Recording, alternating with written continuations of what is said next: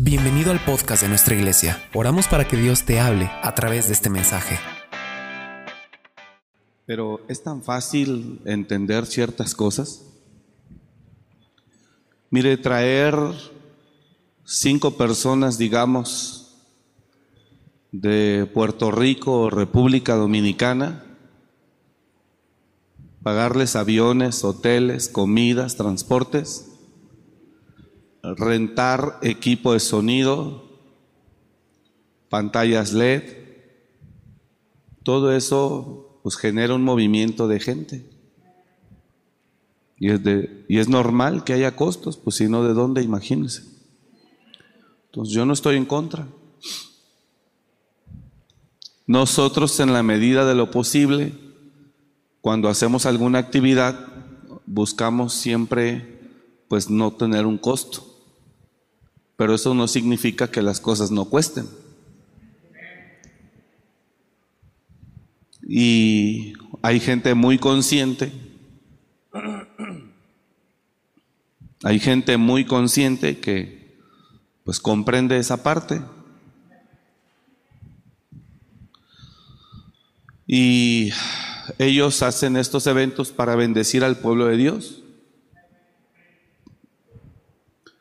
De manera que pues somos bendecidos y participamos con ellos en, en los gastos operativos. Yo no veo nada malo en ello. Hay mucha gente que habla, es que venden, los artistas cristianos ahora venden. Hermano, mover personas cuesta mucho. No lo hablo por mí, y ni crea que yo estoy organizando el evento, ¿eh? para que no piense que... No, nada que ver. Nada que ver. Y la verdad es que hacer un evento de esa magnitud, pues es una responsabilidad muy grande. Eh, y obviamente el ministro o los hombres de Dios, pues son dignos de honrarles con una ofrenda. Y yo creo que eso se vale y es justo. Entonces, cuando hay una, un pueblo que no entiende eso y dice, ¿cómo cobran? Pues entonces, ¿cómo vienen?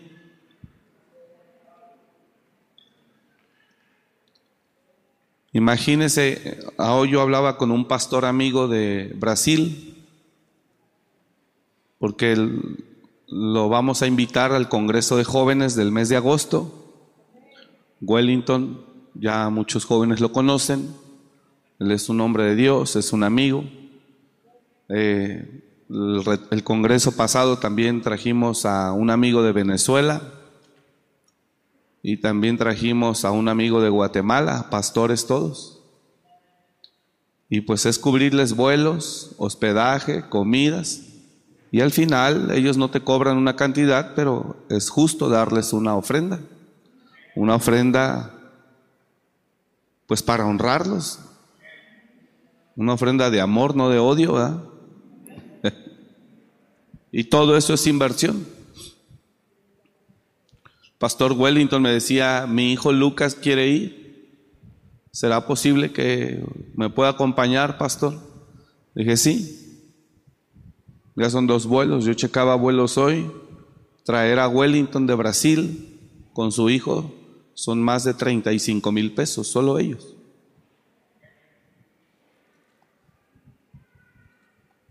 Entonces, si puede, vaya hermano, gócese. Mire, le voy a contar esto aquí entre nos, que al fin de aquí no sale. Pero el evento originalmente, yo no sé no sé, estoy especulando. Estoy especulando, yo no he hablado, yo conozco a los organizadores del evento, pues son quienes nos invitan, nos consideran, lo cual agradezco. Pero el evento estaba originalmente planeado llevarse a cabo en la Plaza de Toros de Uruapan, que le caben no sé cuántas gentes, pero varios miles.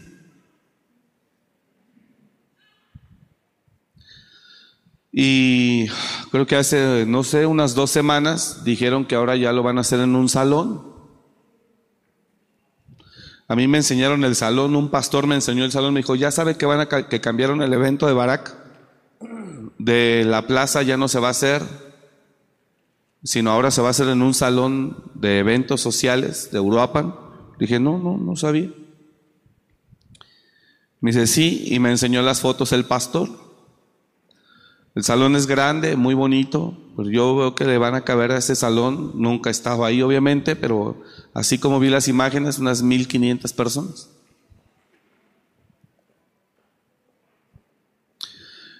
El argumento que creo que comentó los organizadores que es porque la lluvia, probablemente lluvia, y eso es cierto.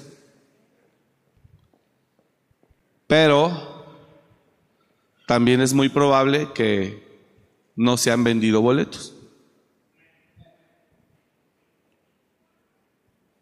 Entonces, si ellos ya consideraron un, un salón para 1500, no creo que llegue a 2000. Le digo, no estoy ahí, solo las fotos que me enseñaron, es lo que yo especulo. Pero si ya consideraron ese salón, es porque no han vendido 1500 ni 2000. Y ahí usted se da cuenta. ¿Sí me estoy explicando o no? Los boletos valen 350 pesos. Aquí están en 300, aquí en la iglesia. Ah, que ya no hay. Pero si quiere le consigo. Yo hablo ahorita con la, la hermana encargada y le digo, mándeme más boletos y ella me manda. ¿Eh?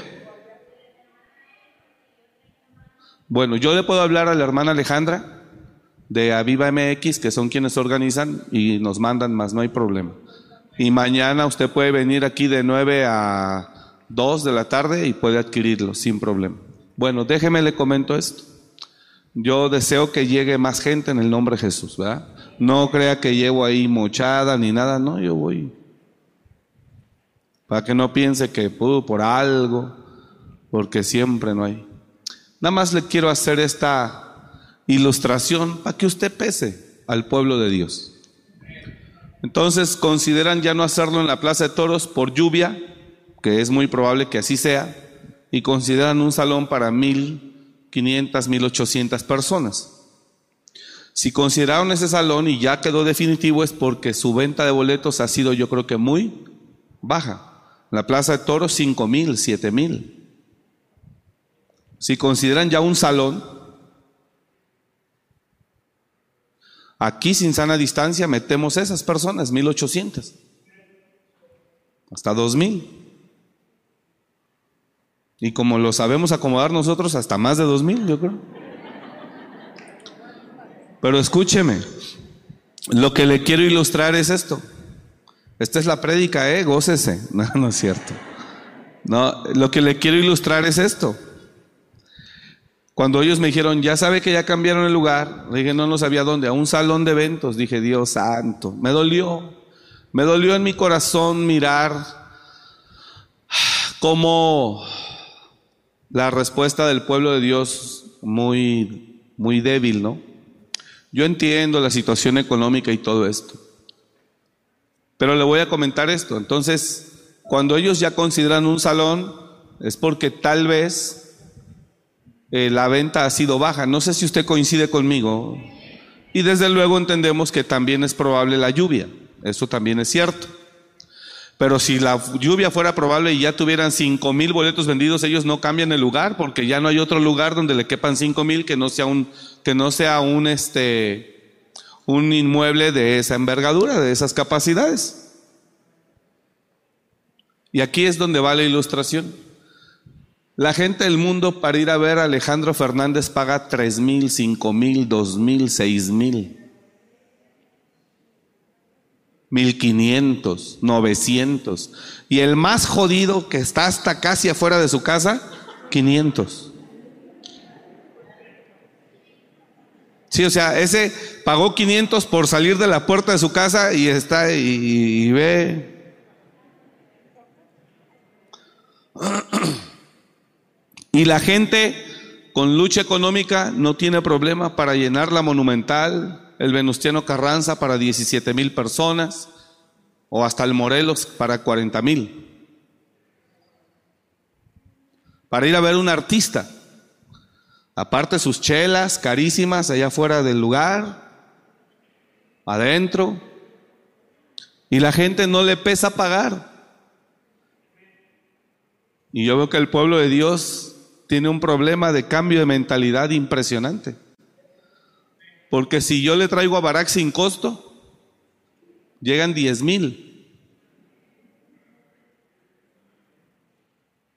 Si no 10 mil, 5 mil bien.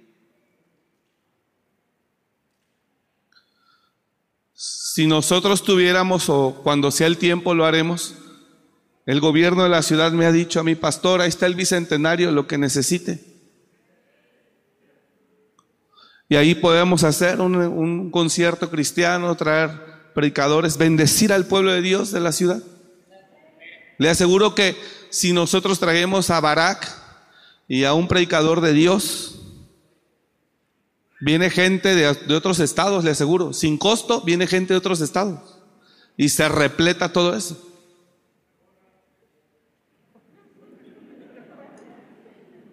¿Sí me escuchó? Yo quiero que usted mire la mentalidad del pueblo de Dios. La mentalidad. Pero un evento de esa naturaleza lleva una inversión muy importante, hermano. Un par de millones.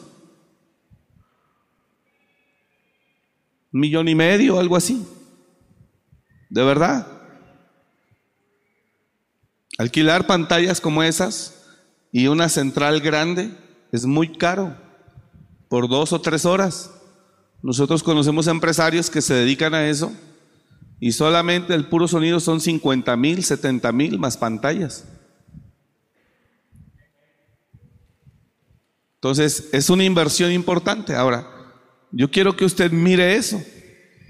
Si no tuviera costo, la monumental se llena aunque llueva. Pero como lleva costo, ni dos mil boletos están vendidos.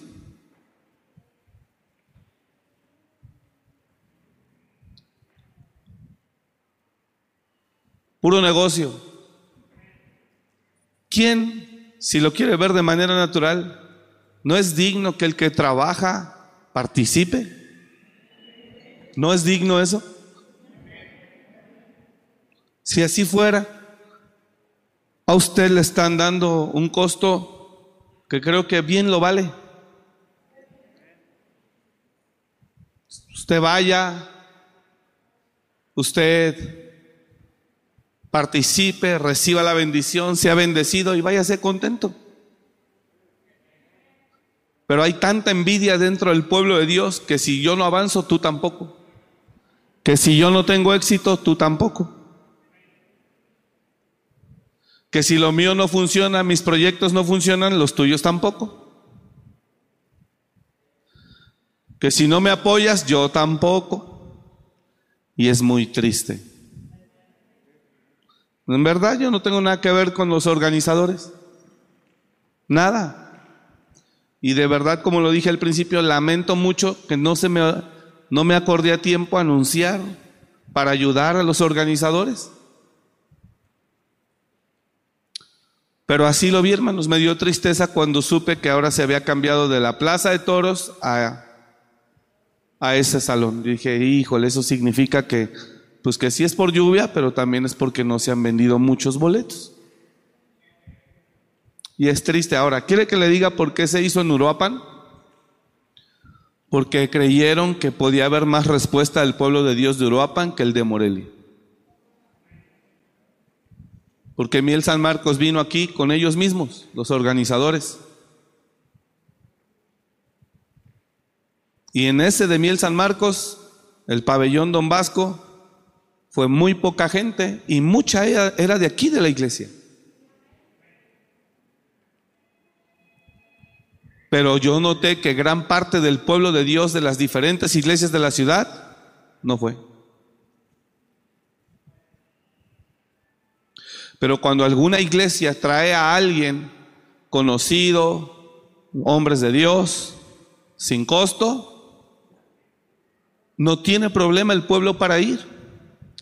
Y eso deriva un foco rojo fuerte de alarma de decir, el pueblo cristiano tiene serios problemas con su corazón. El pueblo cristiano tiene serios problemas con su mentalidad. Y si somos así, pues es difícil poder participar de la bendición de Dios. Nosotros estamos aquí buscando como pastores y uno de los objetivos principales es cambiar la mentalidad de las personas. Eso es lo que buscamos, hermano. Cambiar la mentalidad y el corazón de las personas. Cambiar el corazón de las personas. Eh, la mentalidad de las personas. Entonces, partiendo de ahí, mirar cómo la gente del mundo puede pagar, ¿no? Y me fui con un artista pero en Estados Unidos, para ir a un Super Bowl, para, tener un boleto para ir a un partido de fútbol en el mundial del que quieras, pagan hermanos hasta 5 mil dólares por estar en el estadio, en el quinto piso.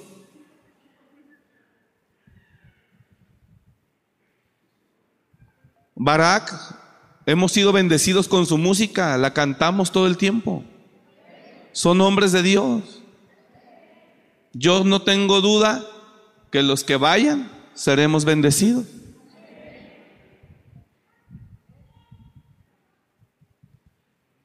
Entonces, yo creo que hay garantía de que será de bendición el lugar. El evento, la actividad, con todo respeto, no creo que sea un tema económico. Porque la gente del mundo puede vivir crisis económica, pero si viene Gloria Trevi, compran el boleto. Si vienen, yo me quedé con los Tucanes de Tijuana, pero hoy hay nuevos grupos. Hay muchos nuevos grupos que no, hombre, quién sabe quién serán. Yo, nosotros no sabemos de mundo, esa es la verdad. Yo no conozco artistas, no conozco, no conocemos gente que hoy están, que los jóvenes conocen. Pero vienen los artistas y, y la gente, aun económicamente mal, o al menos es lo que se perciba, la gente abarrota el lugar. Y le digo algo, también aquí ahí le va. Alejandro Fernández, por venir a un concierto a la Plaza Monumental, te cobra 5 millones de pesos. Y nadie de los que vienen a verlo y le estoy diciendo con veracidad, porque he hablado con los directores que organizan la feria del estado de Michoacán. Y ellos a mí, eh, el, el director, el secretario a mí me lo dijo, que en las ferias de ellos, en los palenques, ¿cuánto cobra cada fulano? Tres millones, cinco millones, y que a Luis Miguel no lo pudieron traer porque les pidió 20 millones. Y la gente del mundo compra el boleto en 1500, 2000, no diciendo, a ver, somos 5000. No, hombre, se va a llevar este desgraciado todo ese dinero. No, hermano, la gente del mundo solo va a querer disfrutar su evento y se acabó. Pero Alejandro Fernández le cobra 5 millones de pesos. Y en dos horas se los lleva. Y el Señor llega y pide bocina, pide equipo de sonido del mejor, pide lo mejor, ingenieros lo mejor, si no, no llega. Ya está todo listo, ya está la gente, entra, canta, da su show dos horas y se retira. Me das mi dinero. La feria del Estado hace eso. Entonces, si un hombre que su don lo usa para el mundo, se lleva cinco millones, el que un hombre pueda usar el don para bendecir al pueblo de Dios, sacar de depresión al que llega ahí, sacar de aflicción al que llega ahí, ser bendición, ni siquiera será digno. Eh, no crea que a mí me van a dar, ¿eh? Porque, hombre.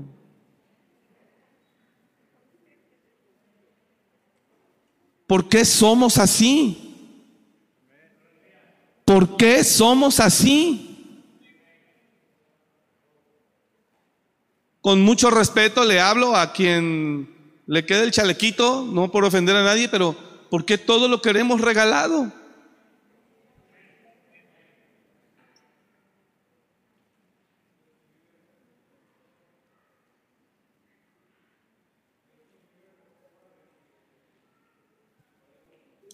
¿Eh?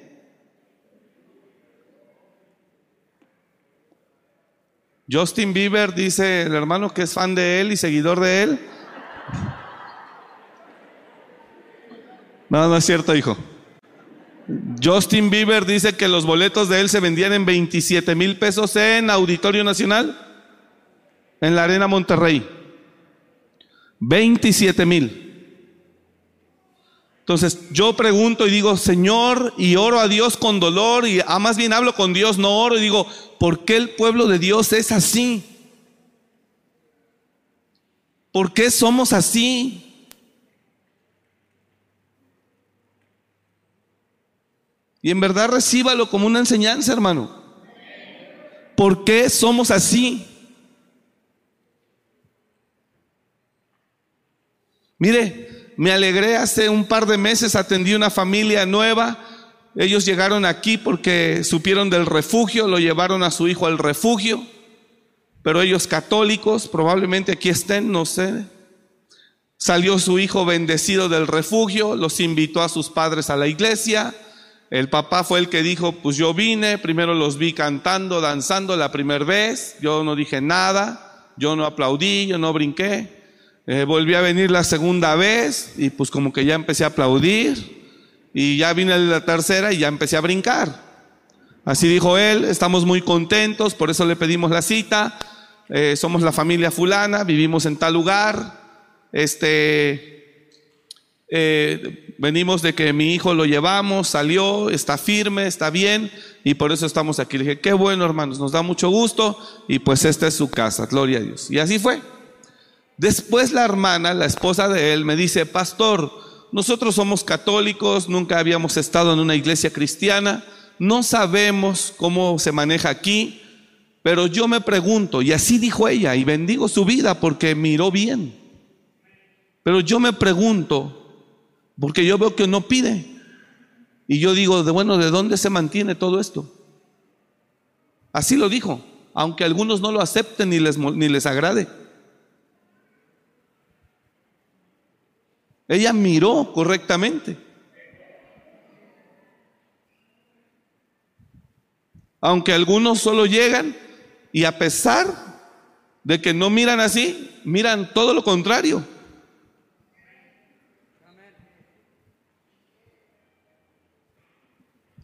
Y ella dice, yo quisiera ver cómo, cómo poder participar, porque no sabemos. Eh, si hay que dar una cuota, hasta me habló de membresía, o hay que dar algo porque yo no veo de verdad que se pida. Así dijo ella. Y pues yo veo aquí, así hizo, yo veo aquí, y digo, bueno, ¿y cómo se pagará todo esto?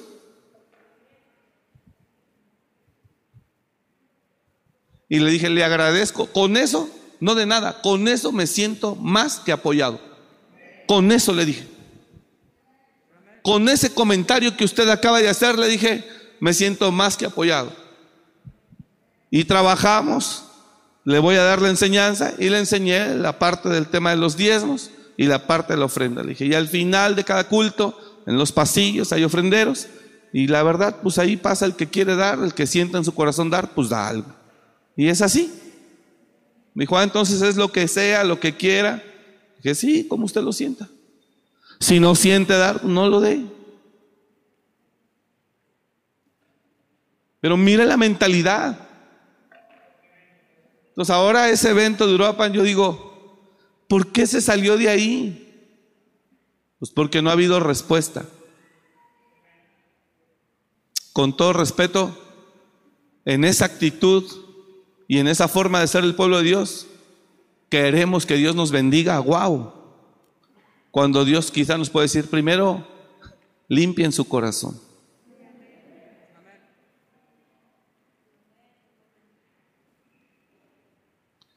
Primero limpien su corazón.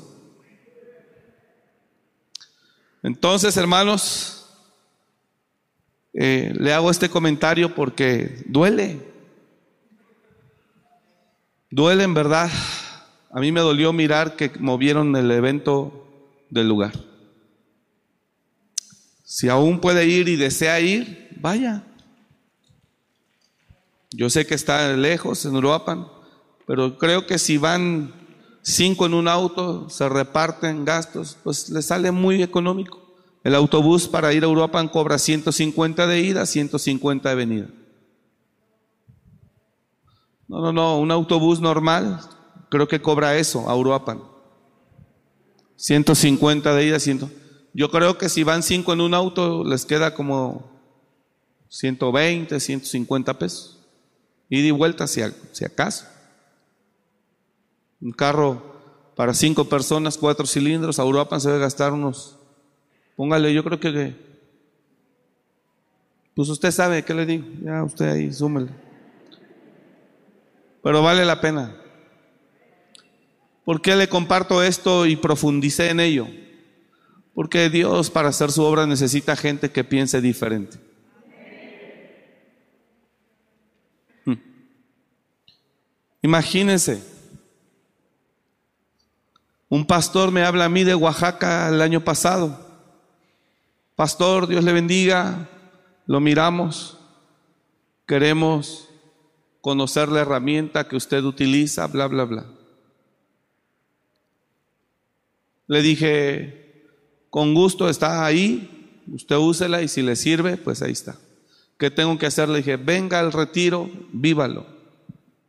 Si saliendo del retiro dice, sí siento de Dios que esta herramienta puede servir en mi iglesia, pues yo le comparto la herramienta. Si usted dice, gracias, no es lo que busco, no pasa nada, lo bendigo. Pero venga, y el pastor vino en autobús, viajó veintitantas horas porque hablo de Oaxaca, pero estoy hablando ya pegado a Chiapas. De hecho, yo volé cuando fuimos, de regreso yo volé de Tuxtla, porque está lejísimos.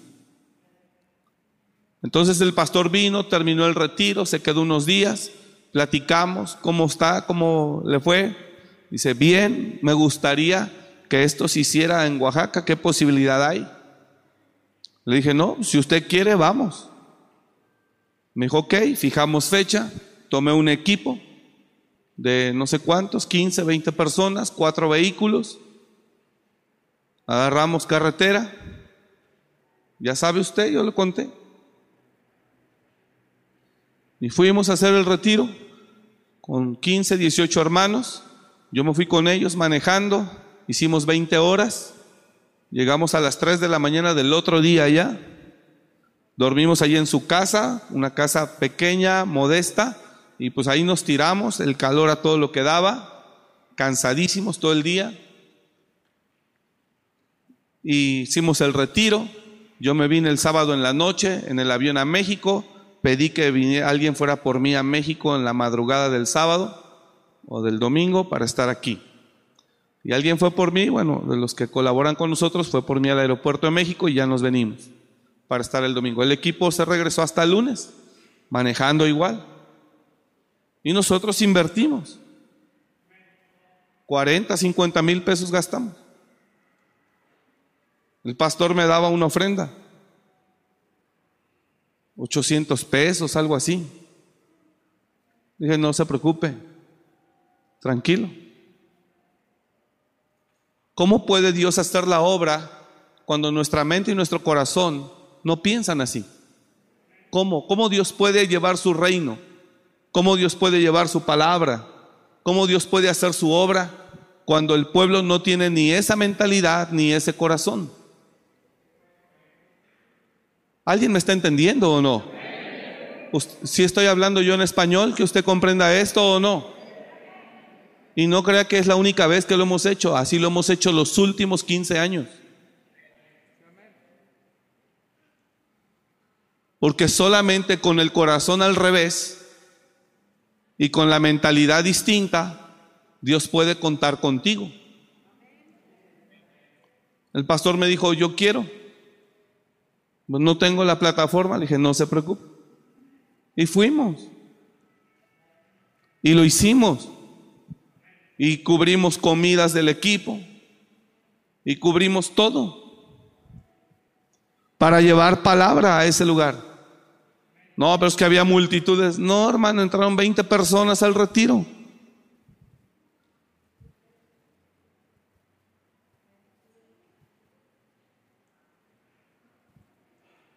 Pero ¿cómo Dios puede hacer la obra cuando no tengo el corazón adecuado para comprender la necesidad del reino? ¿Cómo Dios puede contar conmigo cuando no tengo la mentalidad que hace clic con la mentalidad y el corazón de Dios? ¿Cómo?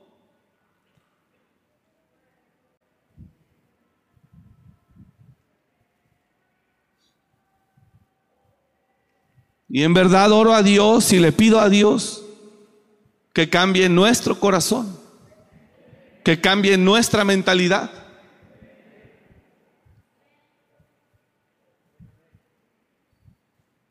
¿Y sabe qué es lo peor? Que a pesar de que el cuadro es este, todavía hay gente que cree que puede hablar, juzgar y criticar, diciendo que uno aquí está, no hombre, esto es una máquina de billetes. Venga, súmese, póngase otra máquina de billetes, hágase pastor, véngase. Súmese, haga, haga, predique si quiere por interés, pero gane gente para Cristo. Para que vea la máquina de billetes que es esta.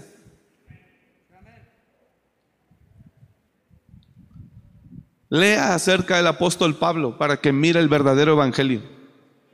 Léalo.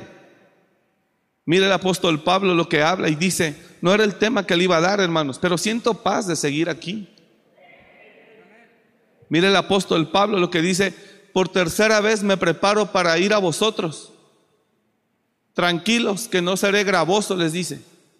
Tranquilos, no se preocupen que no seré carga, pues no busco lo suyo, sino a vosotros. Y el apóstol Pablo dice, y yo con el mayor placer gastaré lo mío y me gastaré del todo me gastaré del todo. Y aunque ustedes me amen menos, yo os amaré más. Mire la mentalidad de ese hombre y por qué crees que fue el instrumento más poderoso en las manos de Jesús del Nuevo Testamento. ¿Por qué Pablo fue el instrumento más poderoso en las manos de Jesús? ¿Por qué? Porque Pablo tenía la mentalidad que Jesús tenía. Por tercera vez me preparo para ir a vosotros.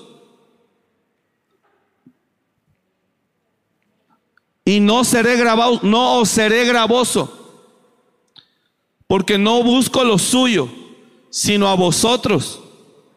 Pues no deben atesorar los hijos para los padres, sino los padres para los hijos. Mientras no cambie la mente y tu corazón y tu mente, Dios no te puede tomar para que haga su obra, porque no la vas a entender y mucho menos aceptar.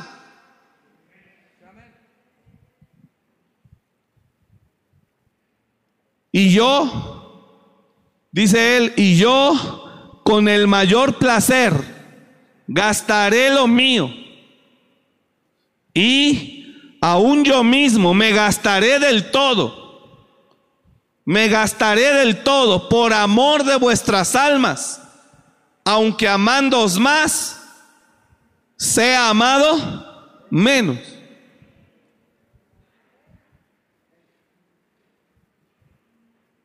¿Alguien me está entendiendo esta noche? Damos gracias a Dios por la gente que sirve en este lugar. Los diáconos, ayer tuvimos aquí una junta de cinco horas, nos fuimos a las 12, 10 de la noche desde las 7 de la noche.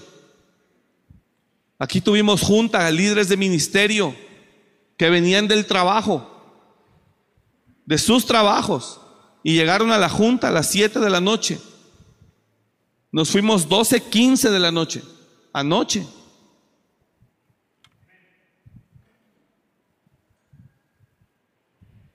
Decía la hermana Vicky, Pastor Omar, nosotros hemos mirado cómo usted llega mal de la cara, del cansancio, los domingos en la mañana. Y hemos mirado, dice, y estamos con usted. Y yo bendigo a Dios por la gente que sacrifica tiempo sin que haya una ganancia. La gente que se suma son joyas, son perlas en nuestra vida. La gente que se suma son joyas y son perlas en nuestra vida que nos ayudan a hacer más fuerte el trabajo. Ahorita tenía junta con Banco de Alimentos. Si Dios quiere y terminando tendremos otra junta, continuaremos. Si Dios quiere vamos a salir el 13 de agosto a hacer otra vez, a ir a llevar bendición, palabra. Y no solo es Banco Alimentos, es alabanza, es seguridad. Son varios ministerios que se involucran, son beteles, son diaconados, es mucha gente. Se vuelve a hacer inversión, se vuelve a... Y yo doy gracias a Dios por las perlas preciosas que Dios trae a esta casa y sumamos para trabajar juntos y hacer la obra. Pero es gente que tiene un corazón y una mente ya a la idea de Dios. Alguna vez llegué yo pidiendo, pero Dios te transforma de manera que ahora tú des. Porque de gracia recibí, de gracia doy. El ministerio no es solo predicar. El ministerio es servir y predicar. Hay gente que me pide que si le doy chance de predicar, no, ¿por qué no me dice, me da chance de servir? ¿Por qué no me dice, me da chance de servir en lugar de decirme, me da chance de predicar? Porque todo mundo queremos ser visto.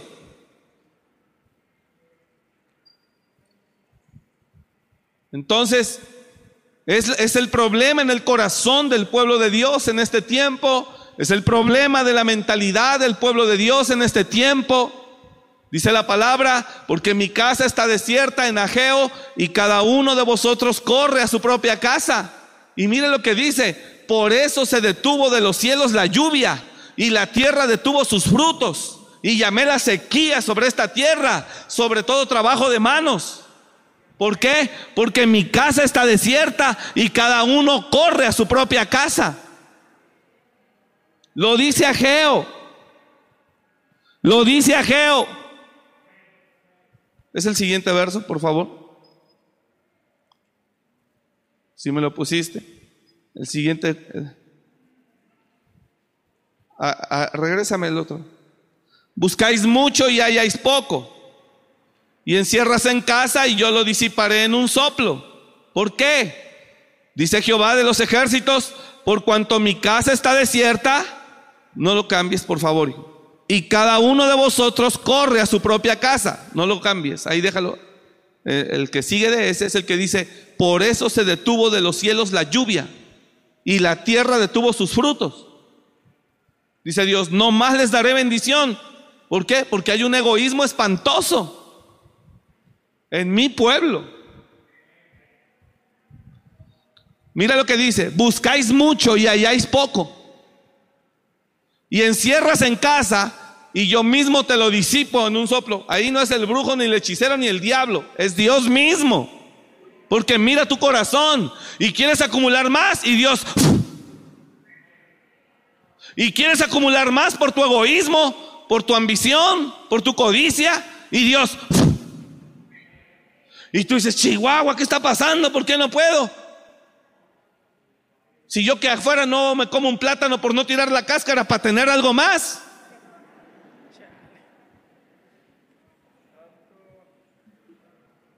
¿Es en serio? Y no veo que tenga, y no veo que tenga. Ah, pues porque Dios tiene un problema contigo. ¿Cuál? Un problema del corazón.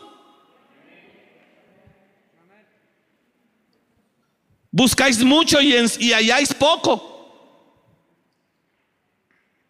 Y encierras en casa y yo lo disipo en un soplo. Y tú dices, ¿por qué? Ah, dice Jehová, por cuanto mi casa está desierta y cada uno de vosotros corre a su propia casa.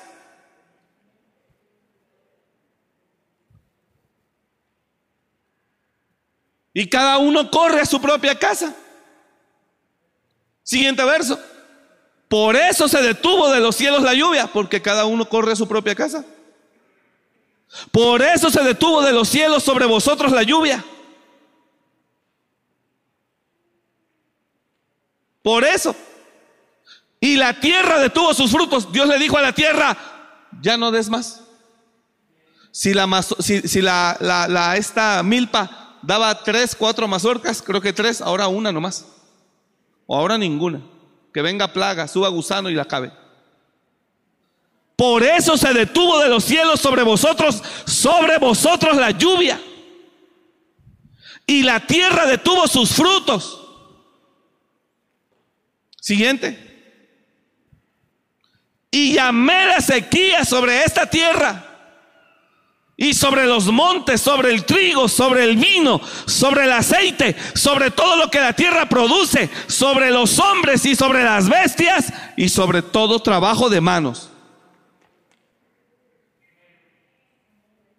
Porque a Dios no le agrada el corazón así.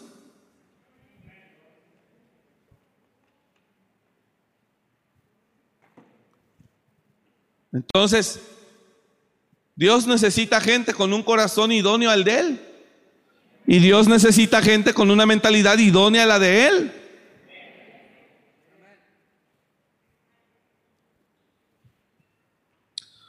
Hay gente a la que le di la oportunidad de invertir, unos pocos, y están recibiendo un rendimiento. Se le dio la oportunidad por medio... Y yo me preguntaba el mes pasado y dije, Señor, ¿será que esta gente que recibe, que recibe, siquiera te honrará a ti. Y me quedé pensando.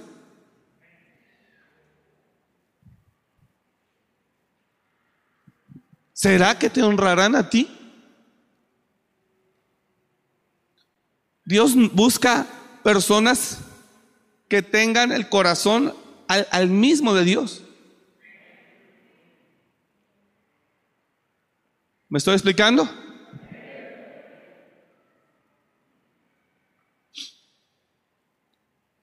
Y entonces Él te puede usar para hacer su obra. Y se alegra contigo. ¿Y sabe algo? Y derrama su bendición. Mire ese Pablo, gastaba lo suyo, porque él trabajaba, diga conmigo, él trabajaba con sus manos, ganaba dinero para ir a ejercer, a llevar la palabra a todo el mundo sin ser carga para nadie. No me pida permiso que si le doy chance de predicar. ¿Por qué no me pide permiso si le doy chance de servir?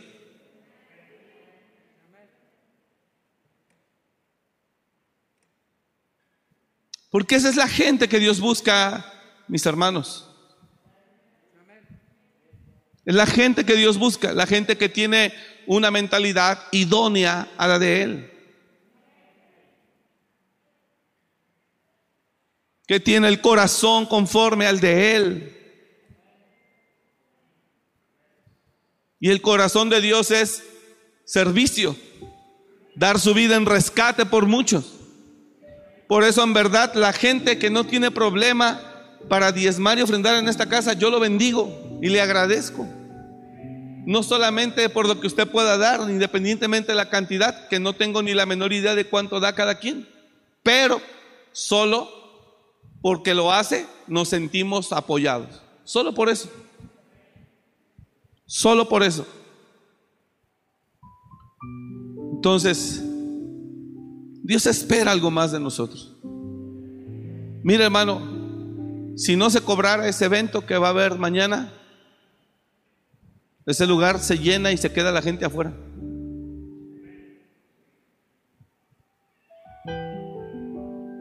Pero como lleva un costo de 300 pesos, con todo respeto, perdóneme, pero no creo que sea por la economía. No creo que sea por eso. Porque en el mundo la misma lucha hay. Y si viene su artista favorito, pagan 3 mil por el boleto. Yo creo que es nuestro corazón y nuestra mentalidad. Los que compran en el talento. Nos ayuda, hermano. Nos ayuda. Y aún así la propia iglesia es la que nos ataca allá abajo diciendo que dan carísimo, que esto, que el otro, que aquí. Los hermanos que sirven cada mes entregan lo que ellos reunieron, según trabajaron, según Dios los bendijo. Y nos sirve para la obra. Usted ve la iglesia igual, pero usted no sabe todo el tiempo se está invirtiendo. Todo el tiempo. Y además hay gente que aquí sirve y aquí trabaja. Y se le honra se le reconoce su esfuerzo y su trabajo. Entonces, hasta que usted vaya con ese entendimiento de decir, voy al talento, sí, a, a comprarme algo que yo se me antoje, pero aún hasta en eso usted nos apoya. Y mire, nunca he tenido un problema con toda la gente que llega afuera. Seguridad viene y me dice, pastor, llegó otro puesto, ya esta ropa venden ahí usada que si les damos un espacio, sí, denles chance. Que llegó otro de tacos y asada, sí, denle chance. Que llegó ahora la de los tamales, sí, denle chance. Que llegó ahora, no tengo problema, hermano. Y si yo tuviera un corazón, perdóneme, pero como el de algunos, yo vería la forma de quitarlos. Le digo, le digo al, de, al, director de, ¿qué dependencia de las ciudades? Inspección y vigilancia, mercados, lo que sea. Ahí usamos las influencias para que los corran y todos compren en el talento para yo tener más. No, hermano, denles chance. Me alegra que esta iglesia genere bendición afuera. Me da gusto y no tengo problema. Y me da gusto ver ese ambiente que generamos. Porque es una iglesia que genera influencia. Y esa es mi, bendición, esa es mi alegría. Y con ellos yo les he dicho, estamos tranquilos. Una vez me decía, no me acuerdo si Lin o Argeo, pastor hay que sacar el carrito acá enfrente porque nos están ganando el mandado. Creo que era Lin, algo así. Y querían poner enfrente de la entrada del portón, ahí la vendimia y todo. Y cómo ve un puesto de tacos y todo. Le dije, no, hija, no pasa nada. El Señor es bueno y Él siempre proveerá. Cambiemos el corazón, hermanos. Es importante. Dale un aplauso a Él, fuerte, fuerte, fuerte. Apláudale. Señor, muda nuestros corazones, papá. Si tú te gozas con tu hermano que tiene éxito, él se gozará contigo cuando Dios te lo conceda a ti. Diga al de al gózate con tu hermano que prospera. Así él se gozará cuando Dios te lo conceda a ti. ¿Cuántos dicen amén a eso? Amén. Vuélvale a aplaudir a él. Aleluya. Gócese.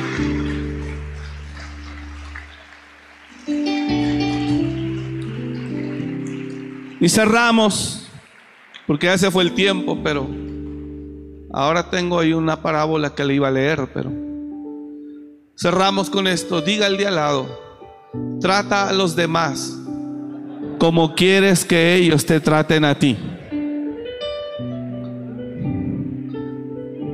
Porque esta es la ley de Cristo Jesús. Otra vez diga el de al lado, trata a los demás como quieres o quisieras que te trataran a ti. ¿Cuántos reciben esa palabra?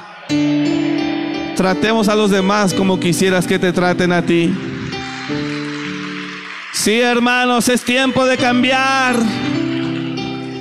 Es tiempo de cambiar, no solo de oír. Repito, es tiempo de cambiar, no solo de oír.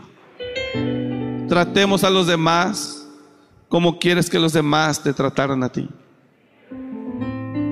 Dice la palabra que no juzguéis en Mateo 12 me parece y no seréis juzgados. Porque De la misma manera que quieres que te traten, así te tratarán. No juzguéis para que no seáis juzgados. Es Mateo 7, sí, gracias. Porque con el juicio con que juzgáis seréis juzgados y con la medida con que medís os será medido. Siguiente. ¿Y por qué miras la paja que está en el ojo de tu hermano y no echas de ver la viga que está en tu propio ojo? Dice, dice el Señor que estamos peores que los que criticamos, Santo Padre. ¿O cómo dirás a tu hermano, déjame sacar la paja de tu ojo y he aquí la viga en el ojo tuyo? Ni le digo mejor lo que dice, pero ya lo leyó usted. Saca primero la viga de tu propio ojo y entonces verás bien para sacar la paja del ojo de tu hermano. Siguiente. Santo Padre, está fuertísima esa también, hasta, hasta yo tengo miedo. Santo Padre, no des lo santo. Oh, qué fuerte, Señor. Te equivocaste en decir eso, Padre. No deis lo santo a los perros, ni echéis vuestras perlas delante de los cerdos, no sea que las pisoteen. No cambies el texto, por favor, y se vuelvan y os despedacen. Dice que el pueblo que no quiere hacer esto, de no juzgar y de que juzga, eh, es una persona que no entiende y que es como eso que acabamos de leer. Le estás dando lo santo a esa persona. Siguiente verso, el 7. Pedid y se os dará, buscad y hallaréis, llamad y se os abrirá. Porque todo aquel que pide recibe y el que busca halla y al que llama se le abrirá. Siguiente verso. No, no ese es el texto ya, ya no, ya no llegamos ahí. Pero yo quiero llegar. Ahí está, 7.12. Sí era 7.12. Así que todas las cosas que queráis que los hombres hagan con vosotros, si era el 12, pero ese era el verso, yo se me confundió el capítulo. Mateo 7, 12. Así que todas las cosas que queráis que los hombres hagan con vosotros, así también haced vosotros con ellos, porque esto es la ley y los profetas. Si no quieres que te ataquen, no ataques. Si no quieres que te juzguen, no juzgues. Si no quieres que te critiquen, no critiques. Y si no quieres que hablen mal de ti, no seas tú el primero en hacerlo. ¿Cuántos decimos amén a eso? Yo creo que es así. Así que todas las cosas que queráis que los hombres hagan con vosotros, así también haced vosotros con ellos. Porque esto es la ley y los profetas. Sí, amados hermanos, ayúdanos, Padre. Limpia nuestro corazón. Súmese, Dios está buscando hombres y mujeres que tengan, que, que sean compatibles al corazón y a la mentalidad de Él. Súmese. Diga el que está a su lado, vamos a sumarnos a la obra del Señor. ¿Cuántos dicen amén a eso? Amén. Este es el tiempo, hermanos. Es como edificaremos. Es como edificaremos y haremos mucho más para el Señor. Así que, si puede ir mañana, pues vamos. Eh, los hermanos que organizan a nosotros nos invitaron. Pastor, queremos invitarle ¿Será que usted puede ahí tener una breve participación? Más pastores también que invitaron, no sé quiénes, pero más pastores para tener ahí un tiempo de oración, intercesión, no sé, antes de que empiece la actividad o bueno, la música. Y le dije que sí, le dije, bueno, ¿cuándo es? Checamos fecha, yo vi que podía y dije, sí, gracias. Pues no creo que me dijo cuánto es de sus viáticos, porque va a Uruapan y viene. No, hermanos, con gusto nos sumamos. Si hemos ido al sur de México, hemos ido a Tijuana a llevar palabra sin recibir nada, ¿usted cree que no vamos a ir a Europa? Así que oro a Dios para que Él mude nuestro corazón. No tengo el tiempo, me quedan cuatro minutos, cinco minutos, tengo que cerrar 9.30. Pero fíjese que Dios para poner a Saúl como rey de Israel le tuvo que mudar el corazón.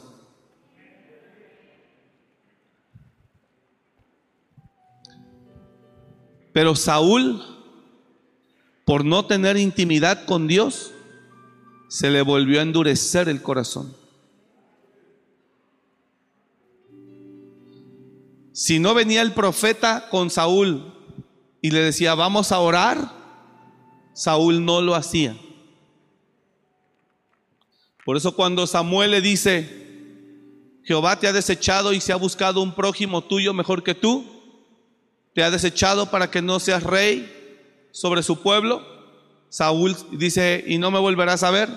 Samuel se va, le rasga su vestido porque se tira a Saúl se tira a Saúl, le rasga su vestido, voltea a Samuel y le dice, así como me has rascado el vestido hoy, así Jehová ha rascado el reino de ti. Y Saúl le dice, vuelve para que adoremos a Dios.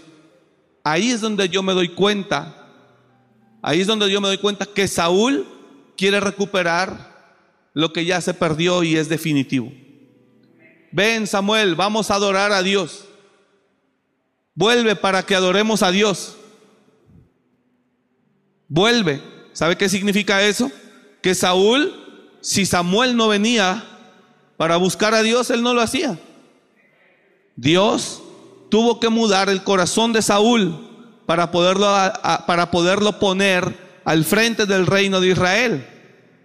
Dice la Biblia que fue mudado en otro hombre.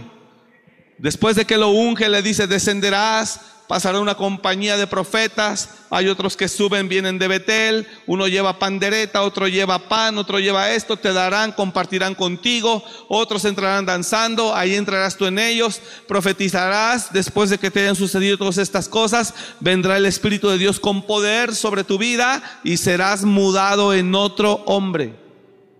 ¿Por qué Dios tuvo que mudar a Saúl? Tengo cuatro minutos o tres. ¿Por qué Dios tuvo que mudar a Saúl? Porque si tú no permites que Dios cambie tu corazón, Él no te puede tomar en cuenta para sus propósitos, ni para su reino. Así que el que crea que Dios nos puso aquí para enriquecernos, el primero que está mal es Él, porque de seguro Él está lleno de ambición. Que por supuesto no niego que sí, en el altar y en los altares, en este, en este tiempo últimamente sobre todo, sí hay desgraciados ambiciosos manipuladores, ladrones. De eso sí los hay. Pero dice el Señor que ya su perdición está segura, que su juicio está determinado. Pues yo no quiero que eso ocurra conmigo. Por eso tengo que cuidar el corazón. ¿Alguien está entendiendo lo que estoy hablando? Dios tuvo que cuidar, diga conmigo, Dios tuvo que mudar el corazón de Saúl para que pudiera servir a Dios. Dios tuvo que mudar el corazón de Saúl para que Dios le pudiera encargar a su pueblo.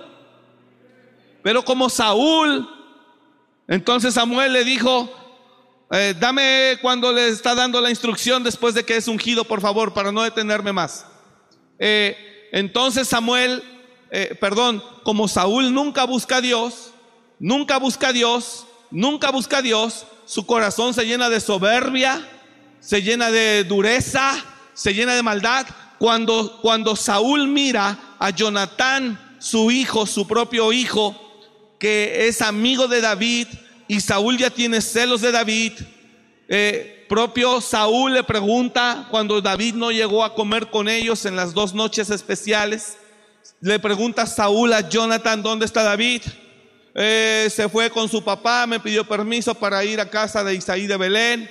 Y Saúl le dice, ¿por qué lo encubres? Que no sabes que Él nos quiere quitar el reino. Y, y Jonatán se levanta y le dice, ¿por qué pues piensas así, papá? David solo te ha servido. Cállate. Y le manda una lanza a su propio hijo para atravesarlo.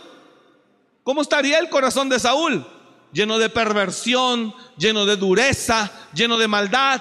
Al grado de querer matar a su propio hijo. Dice la escritura, apenas lo leí hace un par de días, dice la escritura que cuando David, cuando Jonatán vio eso, dijo, no, sí, mi papá está decidido a matar a David. ¿A qué grado llegó la maldad de Saúl? Porque se endureció su corazón. Hoy iba a hablar de la parábola del sembrador. Jesús empezó a hablar por parábolas para que la gente no entendiera, ni viera, ni oyera, ni fuera salva. Porque el corazón de este pueblo se ha engrosado, dice la escritura. Porque el corazón de este pueblo se ha hecho duro para no oír porque el corazón de este pueblo se ha hecho duro para no creer. Hoy iba a predicar de eso mismo. Dios para poner a Saúl al frente del reino lo tuvo que mudar en otro hombre. ¿Por qué lo tuvo que mudar? Porque su corazón como lo tenía Nacho no le servía a Dios. Dijo, lo tengo que mudar a este. Porque así no me sirve. Una iglesia llena de egoísmo, una iglesia llena de envidia, una iglesia llena de murmuración, una iglesia llena este, de oposición, no le puede servir a Dios, no le puede ser útil a Dios.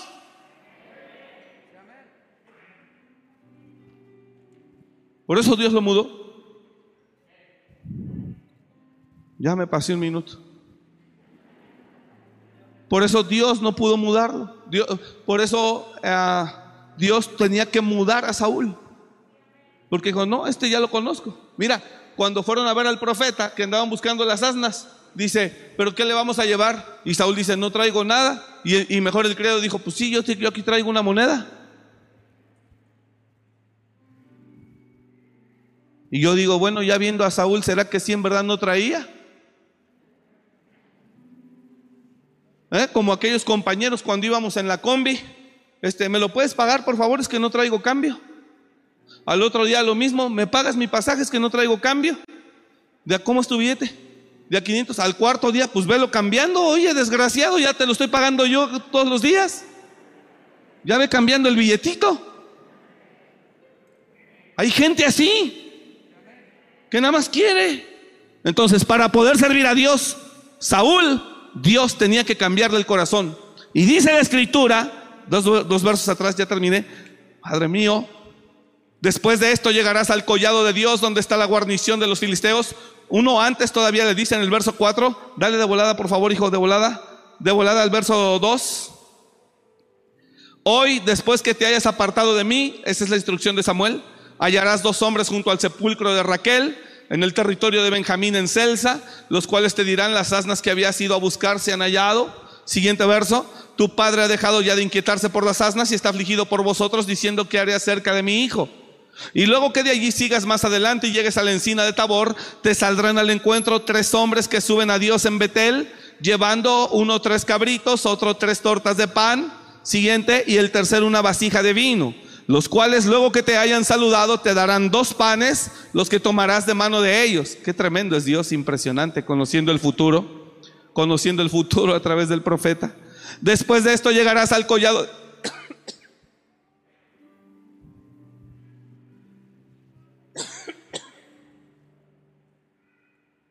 ¿Sí me estás siguiendo?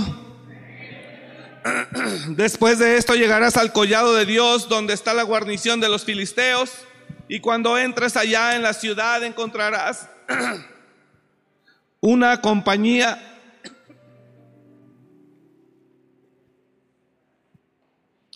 una compañía de profetas que descienden del lugar, alto y delante de ellos salterio, salterio, pandero, flauta y arpa y ellos profetizando.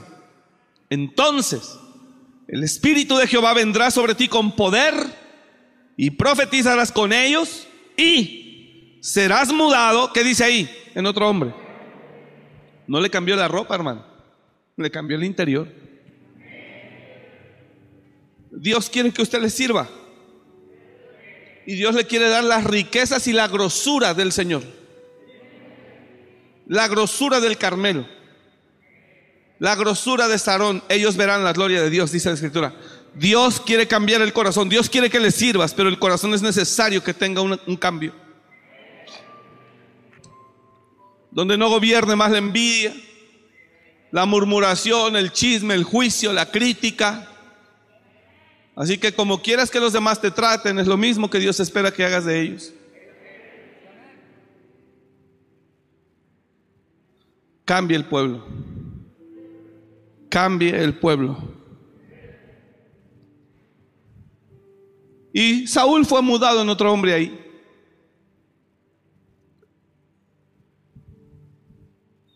Pero Saúl no tenía comunión con Dios. Y el corazón se le volvió a engrosar. Endurecer, pues. Se llenó de ambición. Dios le dijo, mata a Malek, destruye todo. Todo, destruye todo. Amalek, destruyelo. Sus animales de las mejores razas, todo mátalo, mátalo, mátalo. No quiero a Amalek nada vivo, porque son pecadores, bla, bla, bla. Y llega Saúl y le das la instrucción a su ejército. Quiero que maten a todos, pero todo lo que valga lo van a dejar con vida. Lo van a dejar con vida. Cuando llega Samuel y le dice, ¿no te dijo Dios que mataras todo? Sí, así fue. Y entonces ese balido de bueyes y ovejas que oigo que es. Ah, ah, es que estoy lleno de ambición y por eso no lo quise desperdiciar. No, hasta cobarde era. Ah, es que eso, eh, es que el pueblo apartó lo mejor para dárselo a Jehová tu Dios en sacrificio. Dárselo a Jehová tu Dios en sacrificio. Cuando la Biblia no habla de que Saúl sacrificara a Dios.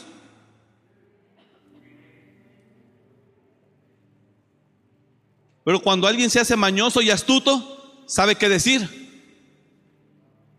¿Alguien entendió lo que estoy hablando? Y Amalek respondió, perdón, uno atrás, 14, híjole.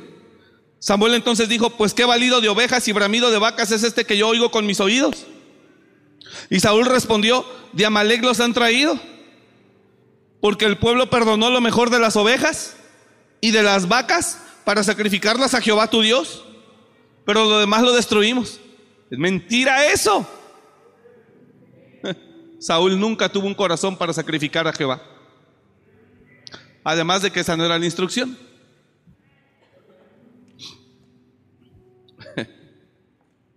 Vámonos ya pues.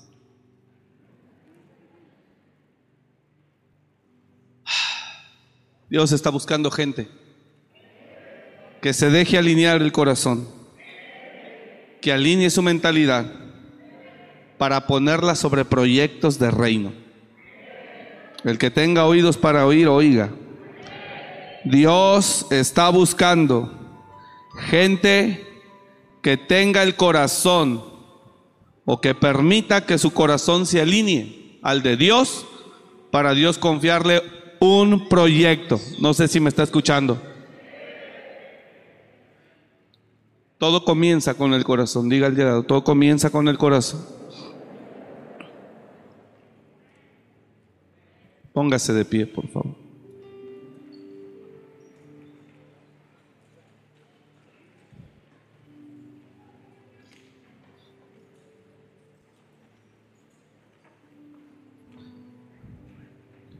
Hermanas, les anunciamos también, antes de que se nos olvide, la pastora me recuerda, este jueves 28 de julio se retoman las reuniones de mujeres. Amén.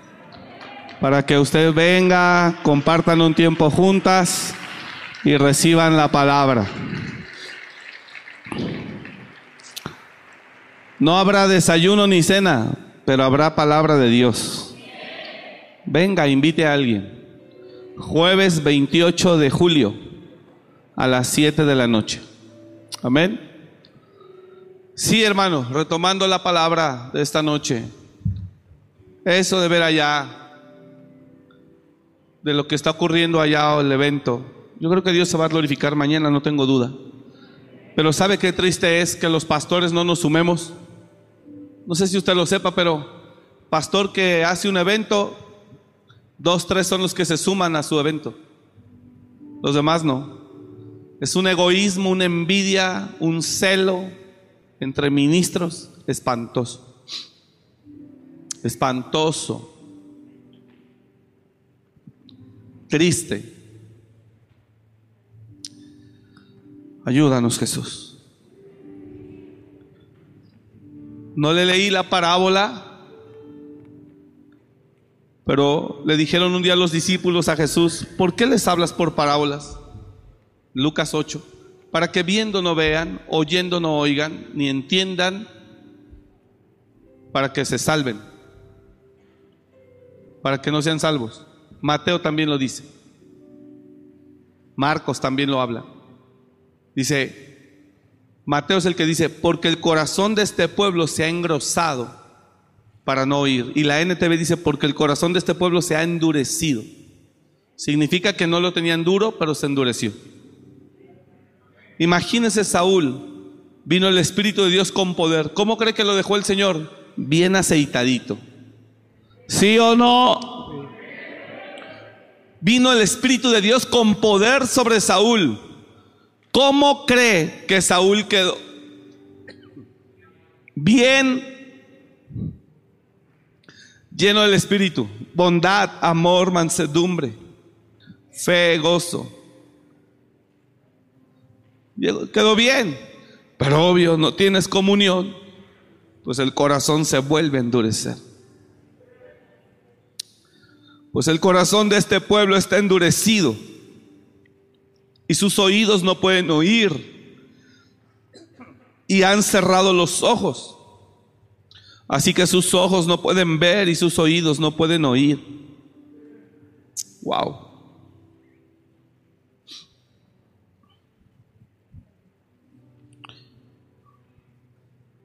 El siguiente. Y con el corazón entiendan y se conviertan y yo los sane. Pero bienaventurados vuestros ojos porque ven y vuestros oídos porque oyen.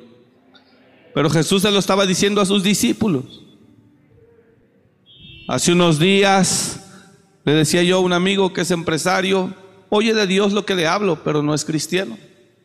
Y le dije, la mayor misión que tenemos en la tierra es no perder la esencia de Dios que puso en nosotros desde que nos creó. Dije, de nada sirve llegar, le dije, a la cima con el corazón hecho piedra ¿Y quiere que le diga qué me dijo? Le dije, porque ahí, dice, ¿y qué pasa si se endurece tu corazón? Le dije, Eclesiastés dice, hay personas a las que Dios les da el poder, la, la facilidad de hacer riquezas, pero no les da la capacidad de disfrutar de ellas. ¿Y quiere que le diga cuando le dije eso? ¿Qué me dijo? Me dice, no quiero creer que me esté pasando eso a mí. No es cierto, me lo dijo más humildemente, me dijo, creo que yo estoy en, en esos.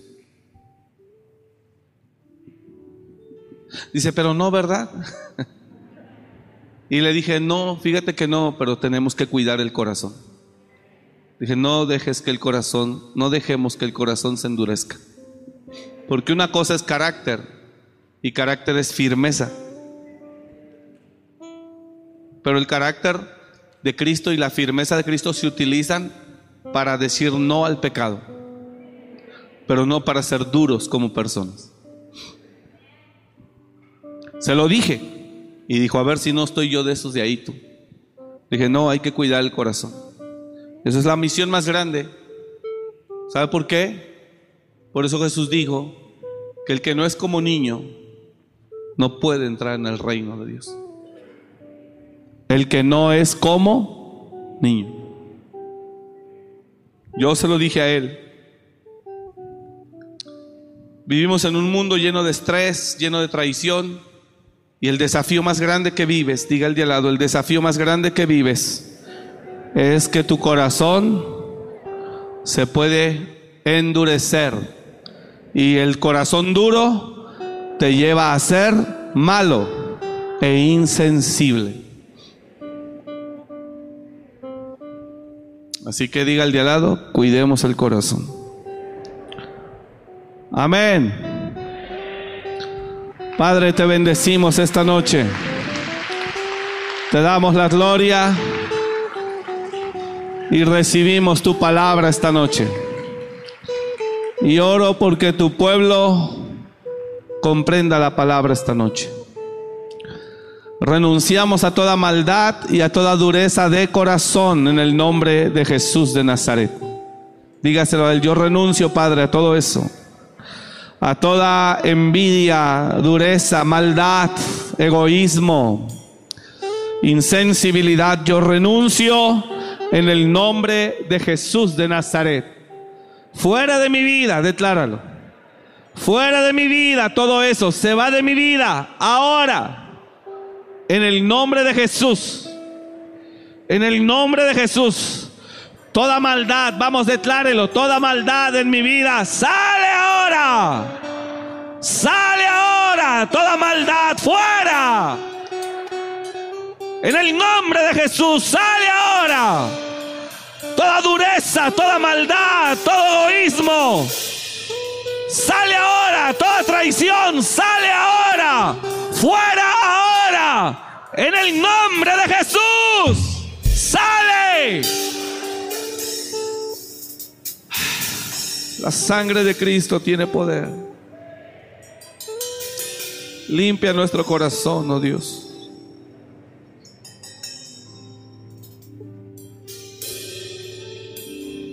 Dame un nuevo corazón, Señor. Escuche ese canto. Un corazón que sepa adorarte. Un corazón Un corazón que sepa amarte. amarte. Un corazón que solo cante para ti. Otra vez, dame un nuevo corazón. Dame un nuevo corazón, Señor. Señor. Llena este De humildad. humildad. O llena este Llena de sencillez. este de sencillez. Pero hazlo. Hazlo conforme al tuyo, por favor. Vamos arriba, todos Llena mi corazón. Llénalo,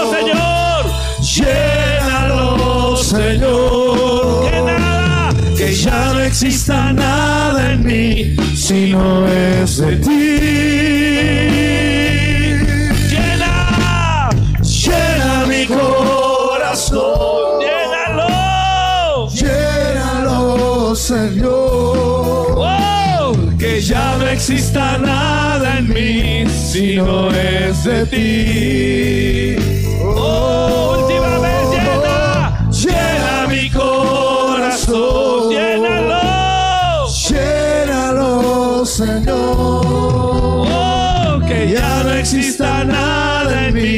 si no es de ti. Llena, llena, llena mi corazón. Oh, Llénalo, Señor. Que ya no exista nada en mí si no es de ti. Oiga eso. Dame un nuevo corazón, Señor, Señor.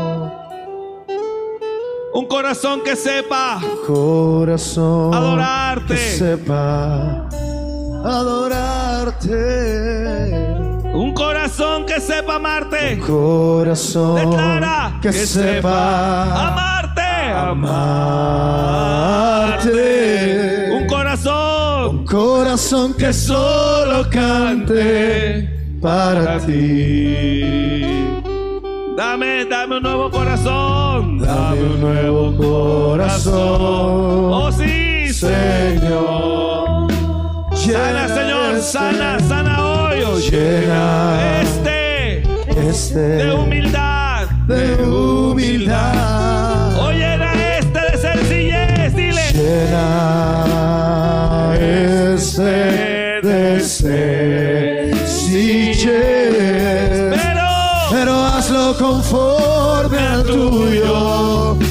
Por favor, llena mi corazón, llena llénalo, llena lo, señor, que ya no exista nada en mí si no es de ti. Llena, llena mi corazón, llena lo, señor.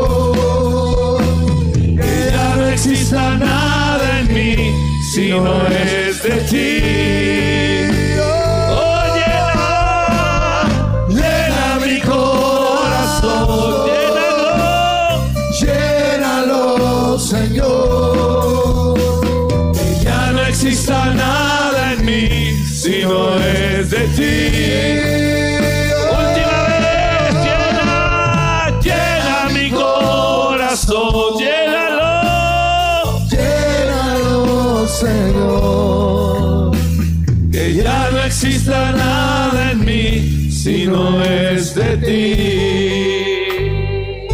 Que ya no, que ya no exista nada en mí si no es de ti. Última vez que ya no exista. Que ya no exista nada en mí si no es de ti. Gracias Jesús. Señor, te pido que cada uno entienda tu palabra esta noche. Que cada uno entienda lo que tú buscas de nosotros en el nombre de Jesús. Por favor te lo pido, Padre. Gracias Señor por tu amor y por tu palabra. Te bendecimos en el nombre de Jesús. Gracias Señor. Por favor, lleva con bien a cada uno a su casa.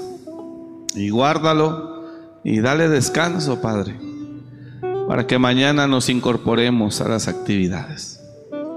Gracias, Padre. Te damos la gloria y te bendecimos. Te honramos, Señor, con nuestras ofrendas y nuestros diezmos, reconociendo tu fidelidad. Y reconociendo, Señor, que tú eres nuestro proveedor, nuestro Padre, y que tú nos amas, Señor, y que nosotros te amamos. Bendícenos en el nombre de Jesús. Amén. Que Dios le bendiga mucho. Descanse. Gracias por escuchar este mensaje. Comparte y suscríbete. Para más información de nuestro ministerio visita www.amoryrestauracionmorelia.org.